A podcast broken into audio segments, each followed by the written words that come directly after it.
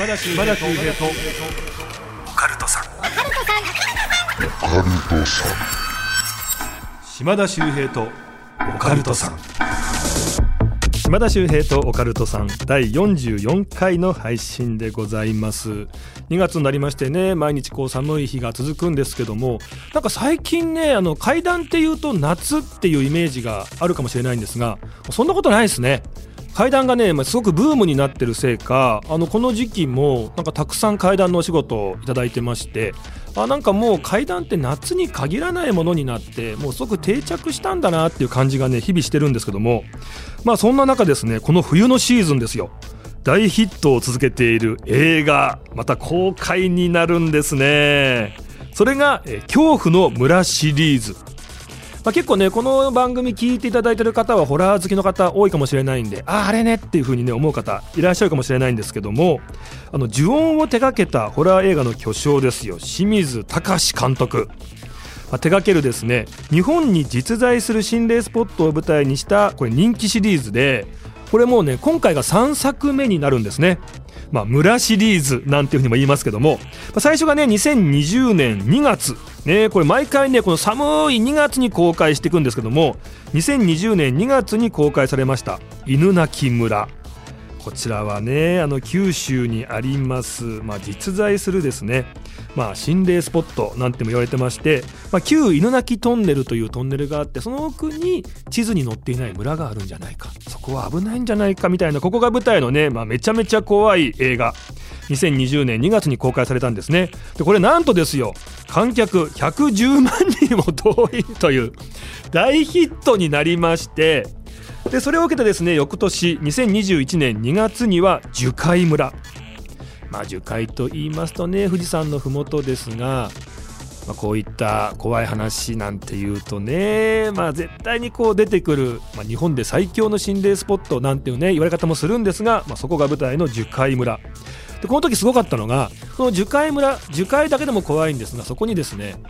えー、ネットの中でも一番怖い話とされている小鳥箱。最強の階段というね呼び声高いんですがこの小鳥箱が話の中心になってどんどん展開していくというねめちゃめちゃ怖いやつがあったんですよ。でこれがなんと、えー、ポルト国際映画祭で最優秀作品賞を受賞したっていう日本の映画しかもホラーでねとてつもないね、えー、まあ快挙を成し遂げたという、まあ、すごいんです。その第3弾です。犬鳴村10回村に続きました。今年はいもうすぐです。2月の18日公開。恐怖の村シリーズ。最新作は牛首村なんですよ。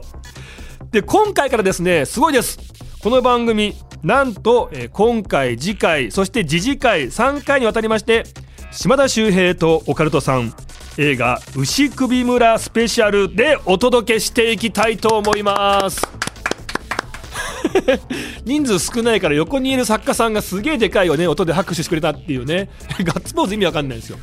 ただこれすごいことですよ。コラボですからねある意味。この大ヒットすごい映画のね3部作ね。まあ3部作これでまた完結じゃなくて続くかもしれませんけどもね。とりあえず最新作の牛首村とコラボですから。で今回は私島田がですねまあこの牛首村。実はねあの試写会で見させていただいてもうすげえ悲鳴上げて帰ってきたんですけどその時の模様とかね。あとはやっぱりこういった村とか心霊スポットなどにまつわるお話をしていきたいと思うんですけども次回そして次次回なんと監督の清水隆監督がこちらにいらっしゃいます。まあぶっちゃけて言っちゃいますけどこの番組3本撮りなんですよ。でとりあえず今ねあの監督いない中とりあえず1本目1周目撮っちゃおうってやってるんですけどこの後ですよね3 4 0分後ぐらいに監督が来られるということで、まあ、僕よりもですねスタッフ陣が全員緊張してるというね。なんでしょうそうなってくると今までのゲストにちょっと申し訳ないっていうか失礼なんですけど今までのいろんなねムーの三上さんとか白谷渉さんとかね怪談師のすごい方ねえー、シークエンス早友さんとかそうそうたる方皆さん来ていただいてるんですけどもその時とはまた若干違った心持ちでねうん、今こう、監督のね、えー、到着を待っている中、えー、これね、撮ってるんですけども、次回、次次回です。やっぱりね清水監督と言いますともう呪音から始まってもうホラー映画ジャパニーズホラーのねもう先導役ずっとねこの怖い世界を牽引しているねレジェンドですからまあもちろんねそういったお話も聞きたいですしでそもそもなぜこういったねホラー映画に惹かれていったのかとか。であと言うじゃないですか。怖いね。作品なんか撮ってると霊が映っちゃったとか。呪われてなんか現場でおかしな心霊現象が起きちゃうとかって話あるじゃないですか。でこういう話って意外とね監督ご自身で話すこともないので実はあったんじゃないですか？みたいなその辺の話もねちょっと伺っていきたいと思うんですよね。でそれこそいろんな怖さを追求している清水監督きっとね心霊体験をお持ちだと思うんですよね1個や2個。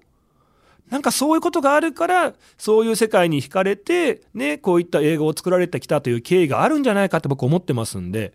多分これあんまり聞いたことないですよね。清水監督の体験談なども伺っていけたらなぁなんて思っております。ぜひ皆さんね、えー、こちら映画牛首村スペシャルでお送りしてきます。さあ、えー、というわけでですね今回はまあ映画牛首村のですね私試写会見させていただきましたのでその辺のね、まあ、お話を紹介しつつさらに牛首村心霊スポットにまつわる私島田秀平の怪談話聞いていただきたいと思います。そういえばねいつもゲストの方に怪談話は披露していただくんですが自分自身島田の話ってあんまりここで話す機会なかったので今週はねがっつりその辺もお話していきます。お楽しみに。島田秀平とオカルトさん。ポッドキャストの世界の魅力を広めていく番組、クロスポット。ポッキャを愛する様々なゲストをお迎えしておすすめポッキャを教えてもらっています。Amazon Music なら、ほぼノーカットのフルバージョンも聞けちゃう。地上波版の2倍、3倍も当たり前詰め替え用の柔軟剤ぐらい、たっぷり聞けます。好きなポッドキャストがきっと見つかる。クロスポットは毎週月曜日に配信です。さあ改めまして、えーこちらは2月の18日に公開になりますね。えー、呪音を手掛けましたホラー映画の巨匠清水隆監督が手掛ける日本に実在する心霊スポットを舞台にした人気シリーズ「村」シリーズの3作目ですね、えーこちらが映画「牛首村」改めて紹介していきたいと思います。でこれねあの牛首村舞台がですね富山県に実在する北陸最強との呼び声も高い心霊スポット坪野高専が舞台になってるんですね。これ皆さん坪野高専っていう心霊スポットはああまりご存知ないですか？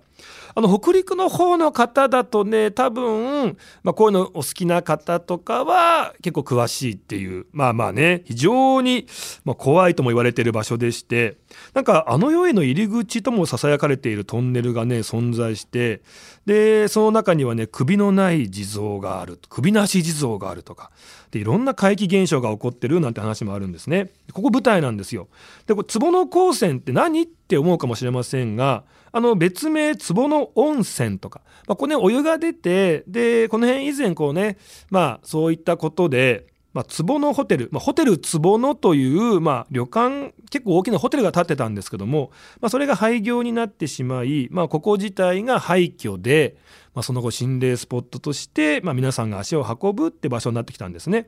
だから本当はねこの坪野高専っていう一帯を指すんですがもう最近ではその廃墟のこと自体を坪野高専というふうに言って、まあ、心霊マニアの間でこうずっと怖がられている場所というふうになっていってるんですね。でこれあの史跡坪野城跡坪野城のまあ跡地の裏側にあるんですけどもねあのいろんな話があって例えばあの、まあ、昭和の時代ねもうオカルト界をね、まあ、牽引しましたあの義母愛子さん。義母愛子さんがいやここだけは入れない。ごめんなさい。ここはちょっと無理ですっていう NG を出したっていう まあ話があるとか、まあ、あとはあのまあこれね非常にこう悲しい事件になってしまったんですがここに肝試しに行ったと言われた、まあ、女性2人が失踪事件。で20年以上ね時を経て、まあ、ご遺体で発見されるっていう、まあ、これもねいろんな、まあ、ここに行ったからなんじゃないかとかねいろんなこう事件性だとかね騒がれた事件になってしまったんですけども、まあ、そういったここに足を運んだ方に不幸が訪れたなんてことも含めてですね、まあ、ここが良くない場所なんじゃないかって有名になった場所なんですよ。でこれがですねあのいろんなこう見どころがありましてまあ、この坪野高専という場所自体でも心霊ファンからするとわーってなるんですが今回ですね牛の首。まあ、牛首村というね、まあ、村が舞台、まあ、架空の村なんですけどもこれが牛の首というお話が非常にこう関わってくるという、まあ、ホラー映画なんですね。これ牛の首ってご存知です？知ってます？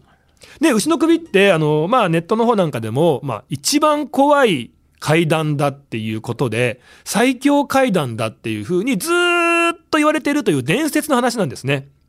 でこれね面白いんですよ。この牛の首聞いたら3日のうちに亡くなってしまうぐらい恐ろしい話だってことなんだけどもじゃあどんな話なんですかって聞くと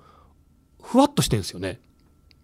なんでかっていうとそれを聞いたっていう人があんな恐ろしい話は聞いたことがない。絶対に口にしてはいけない。それが牛の首という話なんだって言って、それだけが広がってってるっていう。謎の話。でもね、誰もが牛の首、え、やばいんでしょ？あの話。それは知ってるっていうことがね、またぐーっとこう話の中でね、根幹をなしてこういくって話なんですね。で、まあ首なし地蔵とかも出てくるし、なんかいろんなね、怖いものが凝縮されてっていう中で話が進んでいくんですけども、一つね、まこちらの番組ファンの方にとって、これギリ言っていい情報だと思うんですけど、この人出るんだっていう方が途中急にピンポイントで出てくるんです。それが階段家の亜美さんっていう。亜美さん僕知らなかったんですよ。あのー、なんかパンフレットなんかにも名前出てなかったんでね。急になんか太った男登場してくるなーってよく見たら 亜美さんで、まあ、あのね階段はすごいんですけどもねガッチガチに緊張してましたね ちょっと、これ本人にまた聞いてみたいなと思うんですけども、アミさんがどっかで登場しますね。その辺もね、ちょっとテンション上がるポイントかななんて思いますね。で、さらにね、出演者の話でいきますと、今回話題なのが、主演がですよ。映画初出演、さらに初ね、えー、主演ということで、あのこうきさん。木村拓哉さんと工藤静香さんのね、まあ娘さんですけども、こうきさんが主演というまあ、いろんなこう悲劇に巻き込まれていくというねところを見事に演じきられてるんですね。まあ、そういった、えー、女子高生役で登場する、まあ、この辺もね見どころがあるんですけどもちょっと話説明しますとね都内に住む女子高生これがねあのある心霊動画に映った自分そっくりの女子高生を見て驚愕するんですね。そして牛首マスクを無理やりかぶせられて廃墟に閉じ込められたところで途切れた映像っていうまあねちょっと分かりづらいかもしれませんがそういった変な映像を見せられて自分に似た人これ彼女は誰なんだっていう妙な胸騒ぎそしてねまあ恐怖を感じて、まあ、導かれるように、まあ、その動画の撮影地、まあ、壺の高専へと向かうというお話になってるんですけどもちょっとよくわからないっていう方あのご安心ください。この牛首村。今回特別にですね予告編の音声予告編ですよ。この番組内でも使ってもいいという許可いただきましたんでこのね音声聞いていただいたらこんな感じってわかるんじゃないかと思いますんで30秒ぐらいあります。はい聞いていただきたいと思います。音声こちらです。どうぞ。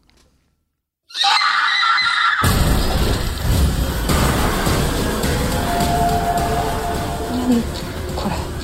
一緒にいた子たちが死んだんだ。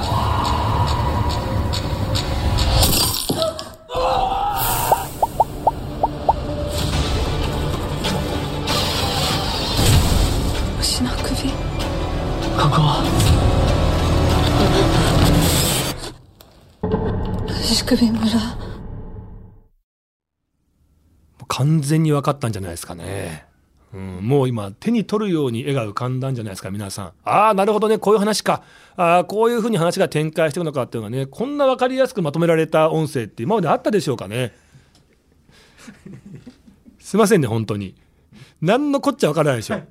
こ の予告普通ねあの映画ですからもちろんね予告動画なんですよね。それを見てね「ああはあはあはあ」とかあるんでしょうけどもねやっぱ音にするとこういうことになっちゃうんだなっていう。逆にハテナマーク増えたかもしれませんがそのハテナを持ってぜひ皆さん劇場に足運んでいただきたいと思います。さらにあの次回ですねで次次回とね監督来ていただきますんでね、まあ、その辺はまた詳しく聞いていきますんでちょっとねとりあえず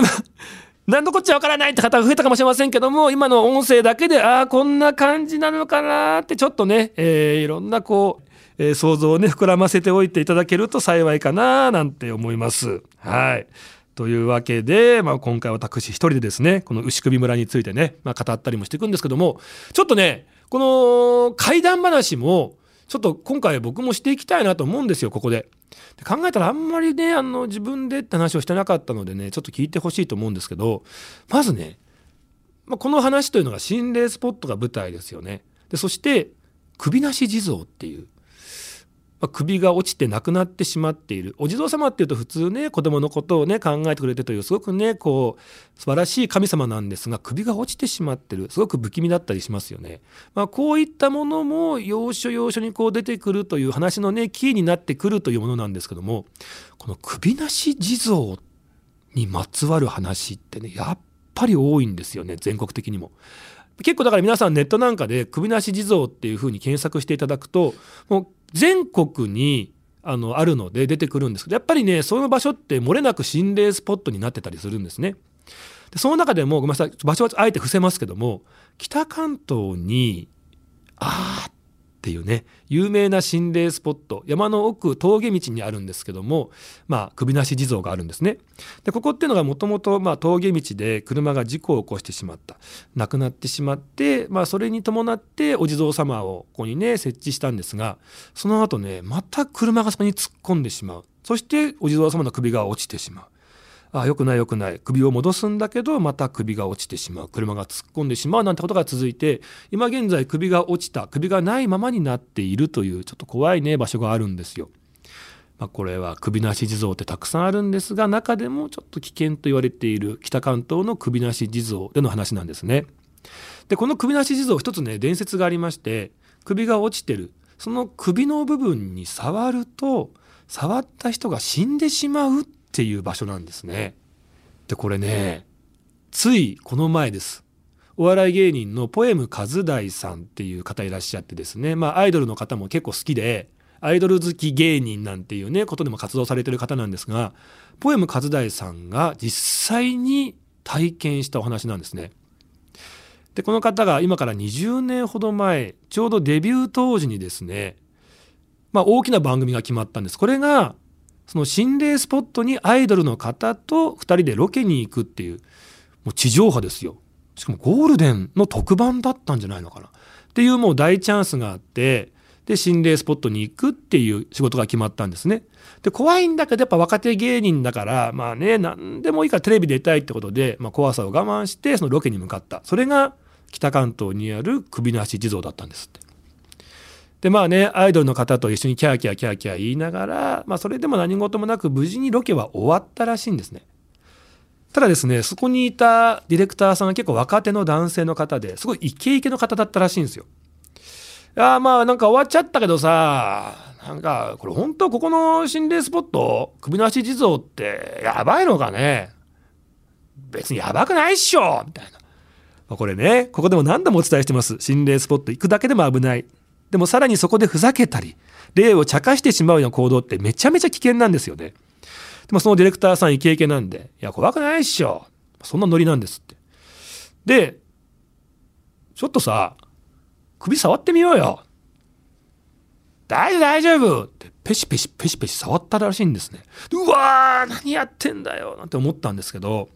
でその時にですねディレクターさんが横にいるねその一緒に出ていたアイドルの方を呼んで「おお前も触ってみてよ」えー、もう、えー、怖いです。いいから触ってよ。ああ分かりましたって無理やりこう触らせる。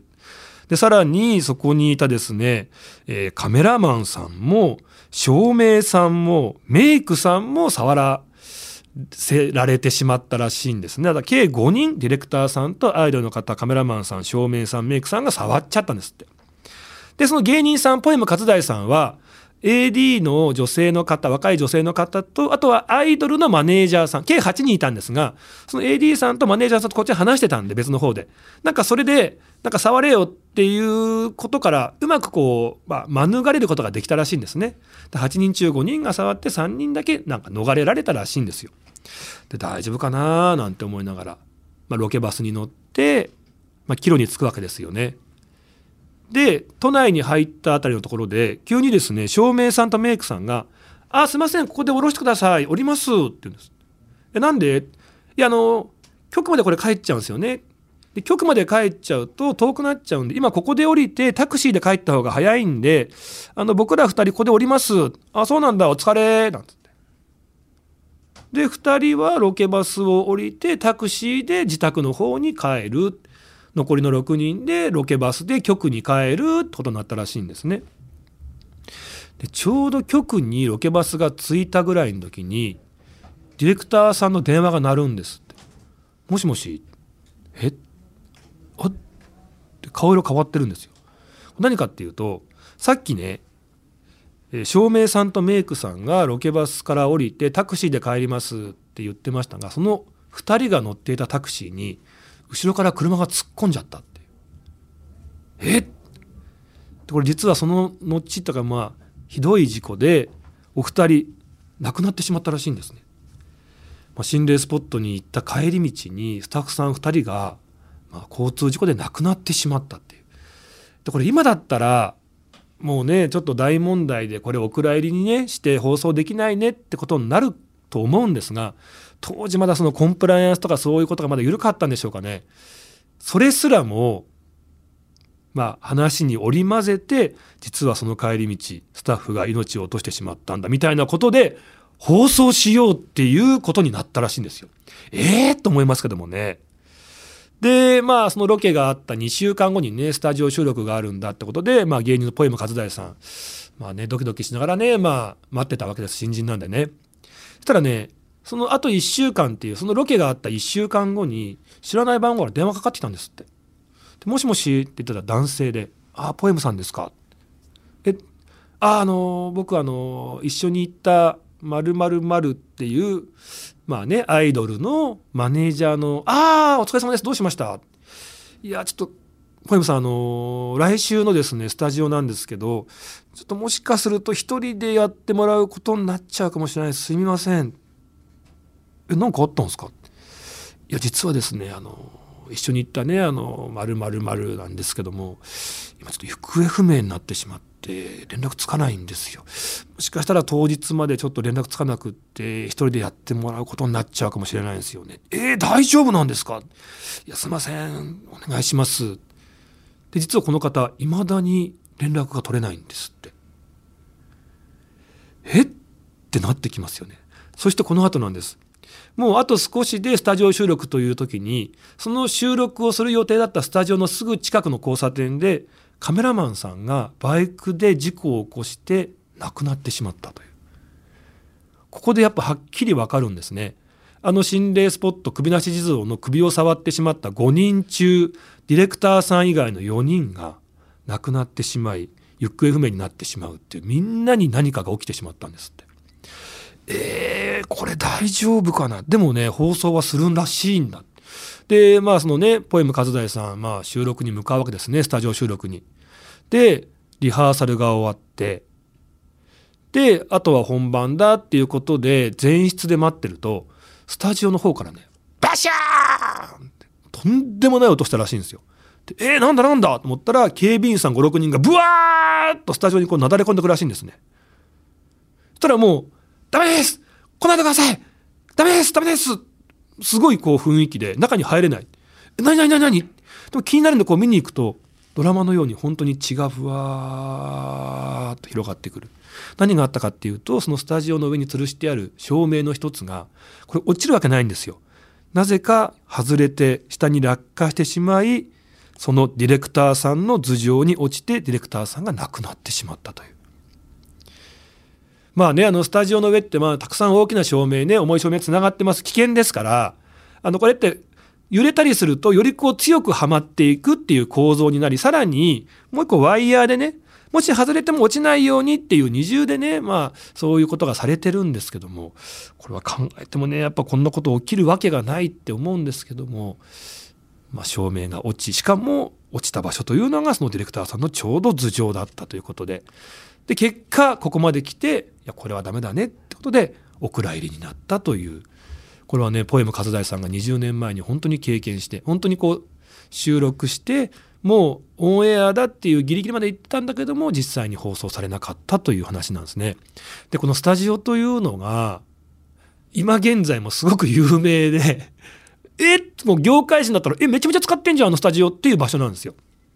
でその中の大きな場所なんですけども、まあ、一つのスタジオだったんですがそこは今閉鎖されてる。でもその大きな敷地スタジオ全体的にはまだ今も運営されているというところがあるんですけどもね。やっぱりこう心霊スポットというのは良くないという話ありますけどもこんなことまで起きてしまうんだ。そして首なし地蔵というねものは全国にたくさんありますけども本当に触れてはいけないし大事に大事にこうねまあそうしていかないといけないものなんだなってことを思うんですがその首なし地蔵というものがこの牛首村映画にもキーポイントとしてたくさん出てきます。この映画本当に大丈夫なんでしょうかね。まあ本当に面白半分でねやっぱ心霊スポット行ってはいけないのかなっていうのはね思ったりしてますね。さあそんな心霊スポットが舞台。でさらにですね牛首という牛の首というね絶対に話してはいけない最強のね怪談話が軸になって話が進むというねホラー映画でございます。これが2月の18日公開になるということでぜひ皆さんね劇場足運んでいただきたいんですが次回と次次回いよいよですね監督の清水隆監督にお越しいただきまして映画の話。でさらに清水監督の心霊体験。はいまあ、いろんなね不思議なお話をたくさん伺ってえー、牛首村とコラボで、えー、やっていきたいと思います。ぜひね、楽しみにしていただきたいと思います。というわけでですね、島田秀平とオカルトさん、もうすごいですね、このなんか番組も。だから皆さんにね、こう、たくさん応援していただいて、いよいよもう映画とコラボみたいなことになってきましたからね。はい、牛首村。えー、3回にわたってですね、映画牛首村スペシャルお送りしていきます。改めて、えー、次回はですねこの監督の清水隆監督をお迎えして、えー、放送していきたいと思います。皆さんぜひお聞きください。よろしくお願いいたします。というわけでぜひ皆さん次回もぜひよろしくお願いいたします。